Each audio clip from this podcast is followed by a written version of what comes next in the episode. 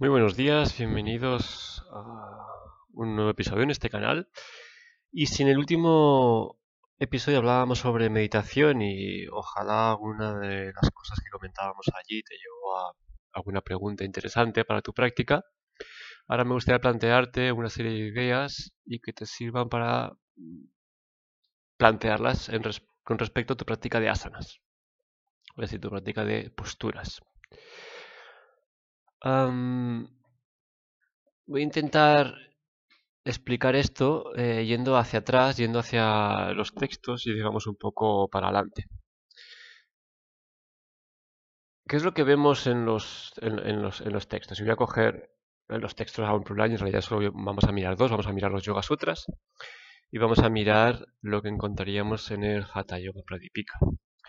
Los Yoga Sutras los citamos entre el 600 y 200 antes de Cristo hay un margen ahí de maniobra. Em, y el Hatha Yoga Pradipika lo ponemos entre siglo aproximadamente 11. Vamos a ponerlo por ahí. Y encontramos cosas muy distintas cuando hablamos de asana. En los Yoga Sutras encontramos básicamente cualidades a cultivar en, en lo que podríamos traducir como postura.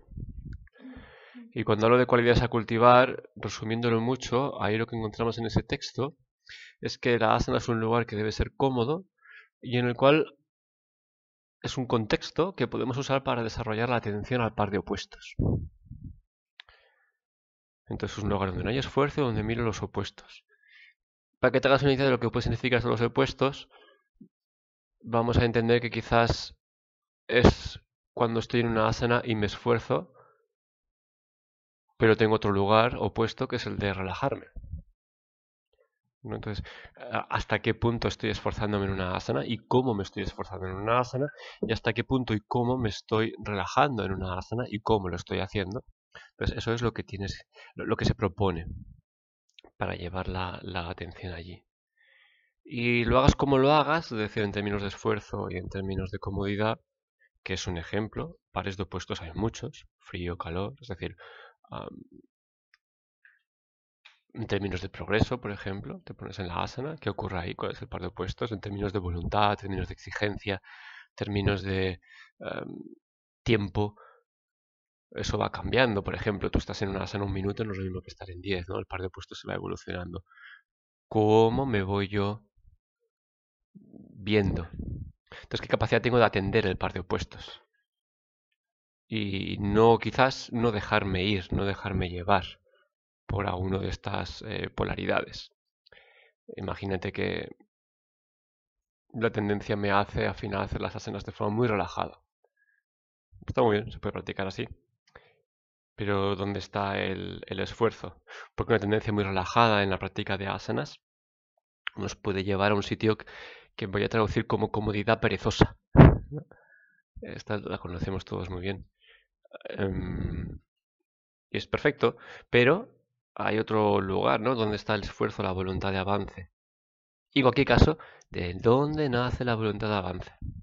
Son todo preguntas que al final uno tiene que contestarse y ubicar en, el, en, este em, contexto. ¿Qué es lo otro que encontramos? Eh, mil años más tarde, mil y pico años más tarde, encontramos a Hatha Yoga Pradipika. Y ahí hay formas concretas de practicar asana. Fíjate que lo que encontramos en los Yoga Sutras es más bien unas cualidades, es decir, la comodidad y, el, observar el par de opuestos, en resumen. Y en el Hatha Yoga Pradipika lo que encontramos son esta asana y aquella otra asana y aquella otra asana. Un paquete de este 84 asanas, si no recuerdo mal. Ya más bien definidas, ¿no? No hay, por así decirlo, ah, un enlace entre ellas o series entre ellas, simplemente en el texto como tal, ¿eh? se plantean pues las asanas una detrás de otra. Pum, pum, pum, pum, pum. Y se, eh, se plantean de una forma en, en, tanto, bueno, quien, quien, está acostumbrado a leer ese tipo de textos, cosas maravillosas, ¿no? Con respecto a las asanas. O sea, resultados maravillosos con respecto a las asanas. De purificación, de de longevidad, de inmortalidad, incluso a veces habla. Eso hay que saber entenderlo, a lo, que se está refiriendo. Em, Entonces el Hatha Pradipika y esos 84 asanas que se, que se describen ahí marcan lo que son las bases del Hatha Yoga.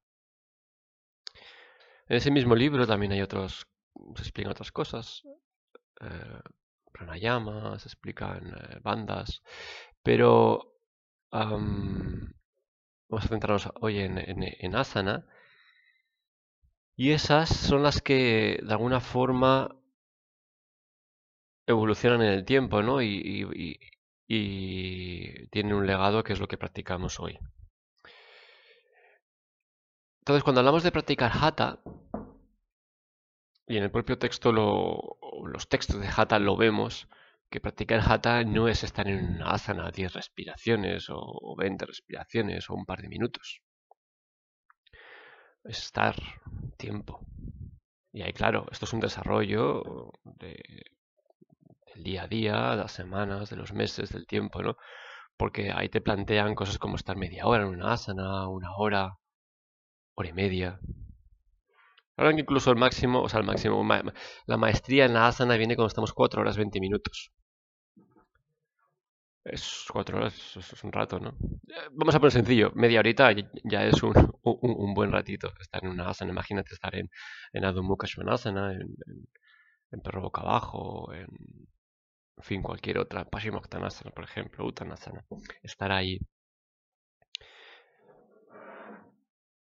Y claro, depende cómo estés, va a significar unas cosas u otras. Volviendo a lo que vemos en los textos de, en el texto de los Yoga Sutras, el par de opuestos. Y si de nuevo nos fijamos en el esfuerzo y en la relajación, no es lo mismo estar 10 minutos relajadamente en Uttanasana que estar 10 minutos con bandas activos, es decir, con el cuerpo activo generando una una voluntad de avance en la asana desde una cierta, un cierto esfuerzo.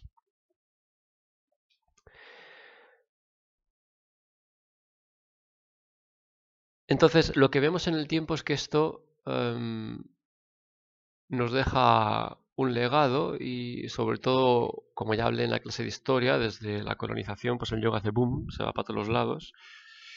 Entonces empezamos a muchos a practicarlo empezamos a darle vueltas, empezamos a... Bueno, con todo lo que ocurre cuando las cosas se hacen... Una opinión personal, ¿no? Todo lo que ocurre cuando las cosas salen de su sitio, salen de su contexto y, se van a otro lugar. ¿Y qué me refiero cuando salen de su contexto? En el primer párrafo del Hatha Yoga Pradipika dice, el Hatha Yoga solo sirve para el Raya Yoga. Esto ya, ya lo hablé en la clase de historia. Es decir, las prácticas físicas solo sirven para tú poder finalmente cultivar la atención y ponerte en meditación para seguir cultivando la atención y llegar a Samadhi. Y a través de Samadhi, poco a poco, progresivamente, culminar en la iluminación. Claro, hoy cuando vamos a clases de asanas, vamos a otras cosas. Yo creo que eso hay que, decirlo muy claro. La mayoría, de la mayoría de las personas, yo también, empecé por esto queriendo, bueno, en realidad simplemente lo desconocía, ¿no? Y dije, bueno, vamos a ver lo que es y me encontré con una práctica que hoy en día yo podría quizás etiquetar como una, clase de viñasa. Em, me gustó y bueno, ahí las cosas avanzaron hacia adelante. Pero a lo que voy es que cuando tú vas a una clase de yoga no, vas con la intención de cultivar la atención y cultivar samadhi, aunque lo llames de otra forma, y alcanzar la iluminación. Algunos que lo conocen quizás sí, pero la mayoría yo creo que estamos de acuerdo, sobre todo aquí en Occidente, que vamos a otras cosas. Em, y eso mm, es interesante nombrarlo al menos, porque el objetivo tiene que estar, cuanto más claro esté el objetivo, más problemas nos evitamos. El propósito es importante en todo esto. ¿Por qué? Porque si empezamos a practicar con algún profesor, poco a poco quizás practicamos con otro o nos quedamos con nuestro profesor o profesora de siempre, Vemos un estilo en concreto, una forma concreta de practicar. La integramos, aprendemos. Perfecto. ¿Y luego qué pasa con eso? ¿Qué pasa con esa forma de practicar que nos han enseñado? ¿Cómo es esa forma de practicar asana? Incluye la respiración, no la incluye. Incluye em, conceptos físicos de alineación, de anatomía o de sistemas, es decir, endocrino, digestivo, o, no lo incluye. Incluye los chakras o no los incluye. ¿qué, ¿Qué incluye? ¿Incluye los bandas o no los incluye? Luego vamos quizás algún día a otra clase de yoga y siendo yoga igual, y vemos una cosa totalmente opuesta. Y nos fascina eso, ostras, ¿cómo puede ser, no? Entonces quizás empezamos a investigar y vemos lo de los estilos, ¿no? El viñasa, el rocket, el bikram, el pim pum pam, vemos muchas cosas allá, ¿no? Y, y, nos cuestionamos quizás en algún momento, ¿y esto de dónde vendrá? ¿Y por qué es así? ¿Y por qué? Ah, mira, este me sienta bien, este me gusta. No, yo practico esto. Y entonces te, juntas con tus amigos yogis, ¿no? Y, tú qué practicas? Ah, pues yo practico esto. Ah, es que a mí esto no me gusta, a mí me gusta lo otro y tal, tal, tal. Entonces, ¿por qué planteo todo esto aquí? Porque em, me gustaría quizás con esto ayudarte un poco a aclarar todo de dónde viene. Todo, vamos a poner así, de eh, las prácticas físicas nacen en el Hatha Yoga, en, ese, esos primeros libros. Hatha Yoga Pradipika, Grandes Samhitas, son todos los más conocidos. Y, ahí encontramos mucho de, lo que es esa parte de, asana. Con el tiempo evoluciona y se crean sistemas como por ejemplo el Ashtanga Vinyasa o lo que Iyengar eh, desarrolló, lo que conocemos hoy como el Yin, eh, lo que conocemos hoy como el Kundalini, quizás tiene mm, una historia diferente, pero al final es una combinación de asanas con pranayama y canto y mantra. Y todo esto tiene que tener un propósito. Y a medida que tenga un propósito, ¿qué es lo que ocurre? Que quizás no nos importa tanto las formas, las secuencias concretas, sino que lo usamos simplemente como contexto para desarrollar que la atención. Porque si yo me pienso que la mejor forma de practicar es Ashtanga Vinyasa, por ejemplo, o Hatha tradicional, eso es muy divertido lo que puede ser hatha tradicional. Lo digo con mucha ironía. Em, ¿Qué es lo que está detrás cuando yo practico? ¿Dónde está la mente? ¿Dónde está la atención? En ese primer em, en esa primera intención de Hatha Yoga, que es llevarte al Raya Yoga, llevarte a la, meditación, o en así en, buscar el mejor ajuste, en buscar la flexibilidad, en buscar la fuerza, en buscar em, qué es lo que buscas ahí. ¿no? ¿Qué es lo que ese primer profesor, ese segundo, o esos, eh, esa forma de practicar con las personas que sé que practiques, ¿dónde está el objetivo? ¿Dónde está el propósito? Porque si el propósito está en las formas, nos vamos a pensar que entonces hay mejores estilos que otros. Porque algunos me sientan mejor que otros. Y como algunos me sientan mejor que otros, entonces, efectivamente, es obvio, es, evidente, este, este estilo es mejor. Pero si el asunto va de otra cosa, cualquier estilo me viene bien. Porque en realidad me da absolutamente igual el estilo. Porque si yo tiro hacia el principio, hacia la base, hacia el inicio de todo esto y quiero cultivar la atención, esté donde esté, voy a poder cultivar la atención al plano físico. Voy a poder cultivar la atención a la energía. Voy a poder cultivar la atención al emocional que se pueda mover, al mental que se pueda, que, se pueda mover. Voy a poder, al final, resumiendo, llevar la atención al presente.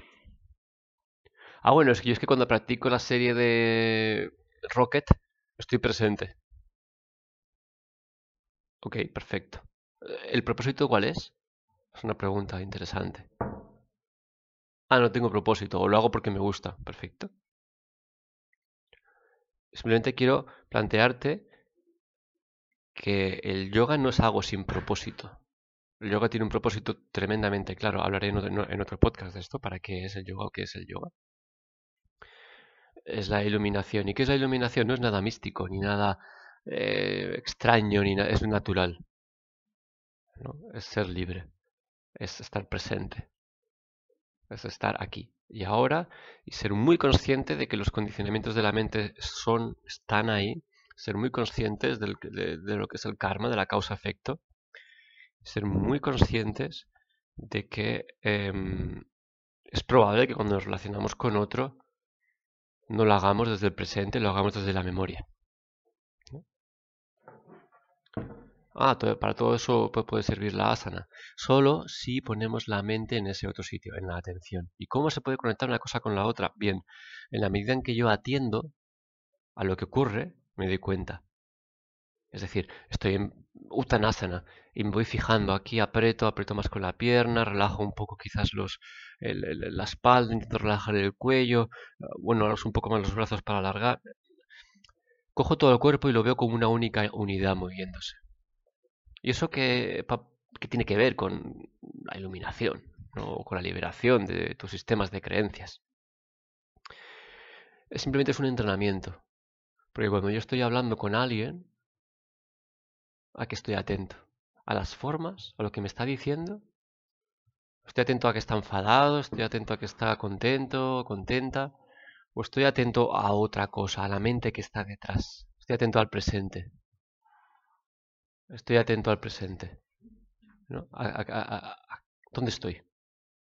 Eso es lo más, eh, lo más importante y lo que para mí lo más importante y lo que te quiero trasladar eh, con este eh, episodio sobre, sobre asanas. Em, los estilos son una cosa, tu presencia es otra cosa. Y tu presencia puede estar por igual en cualquier forma. Y ahora voy a un, último punto, que es eso de em, que se desarrolla a partir de los estilos, ¿no?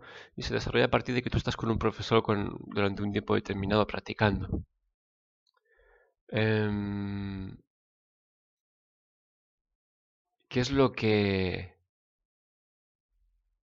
¿Cómo avanzas? ¿no? Estás un tiempo con él, con ella. ¿Cómo, cómo construyes tu práctica?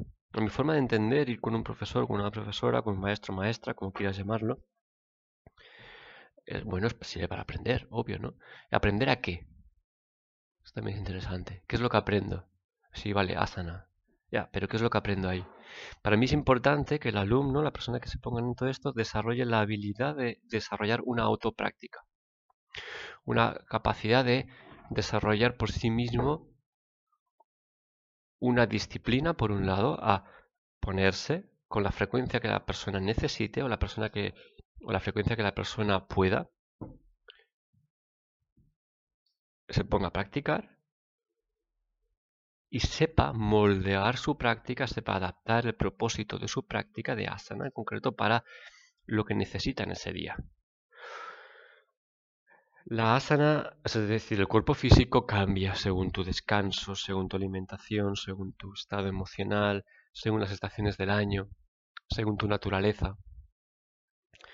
Entonces, está muy bien que quizás te propongas, como el sistema de Shtanga Vinyasa, practicar cada día lo mismo, o tener un paquete de series, e ir combinándolas durante la semana. Em, pero hay que reconocer, y, eso es eh, fabuloso, hay que reconocer que el cuerpo cambia. Entonces ahí lo que se desarrolla, por ejemplo, si practicas Ashtanga Vinyasa, practicas siempre lo mismo, independientemente de cómo esté el cuerpo, es una disciplina muy potente, una, una, fuerza mental muy potente. Pero es interesante también, me parece a mí, desarrollar la habilidad de adaptarte. Y no desde la pereza, como decíamos antes, sino, ostras, es que eh, tengo una temporada que estoy más así,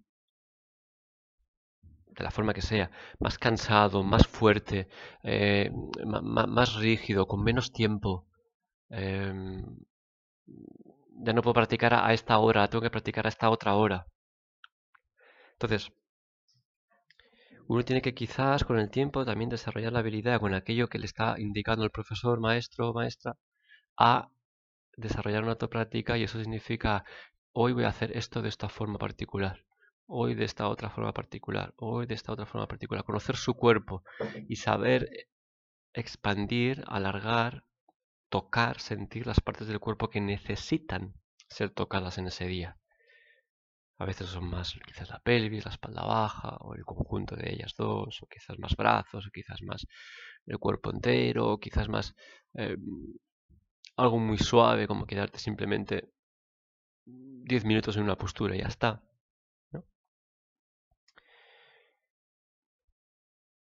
Quizás la idea principal es que llega un momento en que tienes que soltar la guía de alguien para tú ponerte solo con tu esterilla. Eso es muy importante. Ese momento en el que tú dices, vale, ahora estoy aquí yo. ¿Qué hago? Y plantearte esa pregunta. Ni simplemente tiene una respuesta. Pues esto, o lo otro, o lo otro, o lo otro. Y vienen muchas preguntas de lo haré mal, esto está así bien, esto, esto, esto sí, esto no, esto sí. Esas respuestas son muy valiosas para tu propio proceso de mental, de conocimiento mental, cómo te estás relacionando contigo cuando estás solo. ¿Qué es lo que haces cuando estás solo? Antes esto lo hacía con alguien y tengo una experiencia, ahora estoy solo. ¿Cómo lo hago? Porque es lo mismo que nos ocurre cuando estás con, con X persona. Estás tú solo relacionándote con esa persona. ¿Cómo lo hago? es un proceso de responsabilidad con cómo hacer las cosas.